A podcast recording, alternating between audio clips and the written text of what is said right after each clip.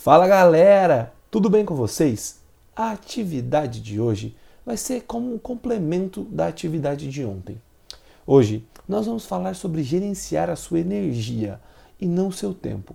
Pode parecer um pouco estranho, né? Afinal, ontem eu falei para você sobre gerenciar o seu tempo. Mas, como eu sempre gosto de falar, a minha ideia aqui nunca é trazer a verdade absoluta para vocês. Eu sempre vou trazer as coisas que eu pessoalmente já testei e foram muito boas para mim. E aos poucos você vai vendo como elas impactam a sua rotina e se elas realmente te fazem ser 1% melhor a cada dia. Mas, voltando ao assunto de hoje, hoje em dia é muito comum nós vivermos atolados de coisas para fazer. Sempre falta tempo para isso ou tempo para aquilo, e nós sempre achamos que a resposta é ter mais tempo disponível. Mas, como nós já aprendemos, o tempo é um recurso finito. Mas já a sua energia é algo que pode ser facilmente renovada. E quando eu falo em energia, eu estou falando na sua disposição.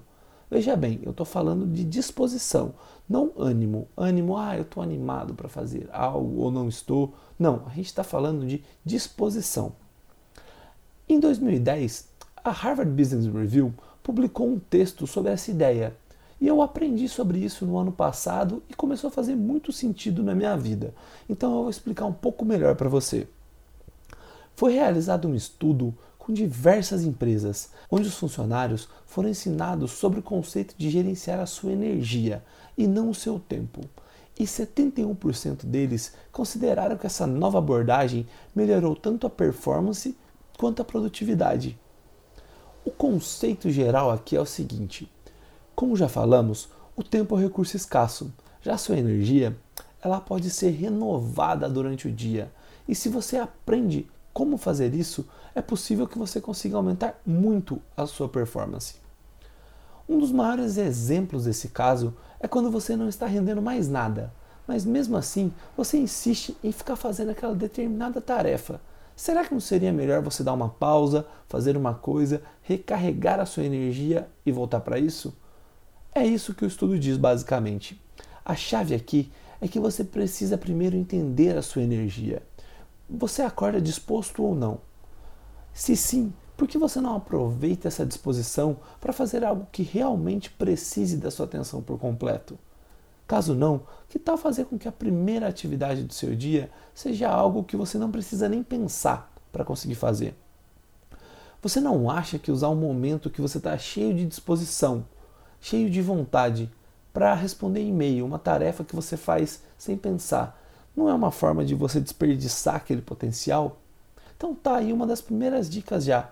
Quando você tiver sem energia alguma, faça alguma tarefa que você precisa fazer sem muito esforço, como por exemplo responder um e-mail ou preencher aquela tabela de dados no Excel. Para fechar, vem uma outra parte, que é mais importante, que é recarregar as energias. Como eu já falei, a gente altera os níveis de energia durante o dia. Então seria muito bom se você aprendesse como recarregar o seu nível quando esse nível estiver baixo. A questão é, como fazer isso? Poxa, seria tão bom né, se a gente fosse igual um celular e tivesse um cabinho que você chega, pluga na tomada, vai aumentando a energia e você acaba ficando mais disposto. Mas sobre isso eu posso te dar duas notícias, uma boa e uma ruim. Vamos começar pela ruim.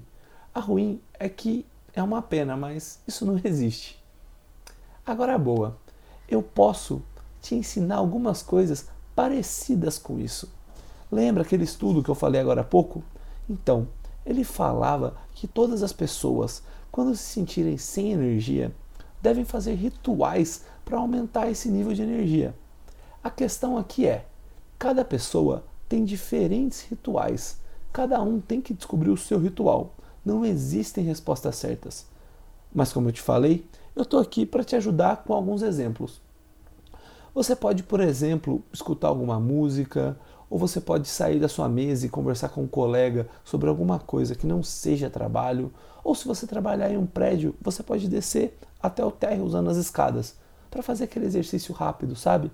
Outras coisas que você pode fazer é dar uma volta no quarteirão, tirar uma soneca de 20 minutos, ah, aqui vale uma coisa muito importante. Nunca deixe que essa soneca ultrapasse os 25 minutos, pois daí você começa a entrar no estado de sono pesado e a soneca começa a fazer mais mal do que te ajudar. Uma outra alternativa é praticar algum esporte. Sim, praticar esporte não gasta energia. Na verdade, ele gasta, mas ele acaba aumentando a sua disposição. E por aí vai. A ideia aqui é que eu quero que você teste diferentes coisas e a partir daí descubra o que carrega a sua energia mais rápido. Por hoje é isso, galera. A sua missão, como sempre no domingo, é planejar a sua semana. Mas hoje você vai fazer isso utilizando esse conceito. Então, que tal separar as suas tarefas pelos momentos de energia e aproveitar os seus picos para fazer o que você realmente precisa e que demanda sua atenção? Ah, e não se esqueça de testar esse conceito durante a semana. Testar os rituais que você pode fazer para aumentar o seu nível de energia. Lembrando, não existem só aqueles rituais que eu falei. Você pode pensar em N rituais, fazer o que você achar melhor. Mas eu quero que você já planeje para amanhã, quando você estiver trabalhando ou estudando e de repente sentir que acabou a sua energia. Qual vai ser o ritual que você vai fazer? Beleza? Valeu, galera. Muito obrigado e até amanhã.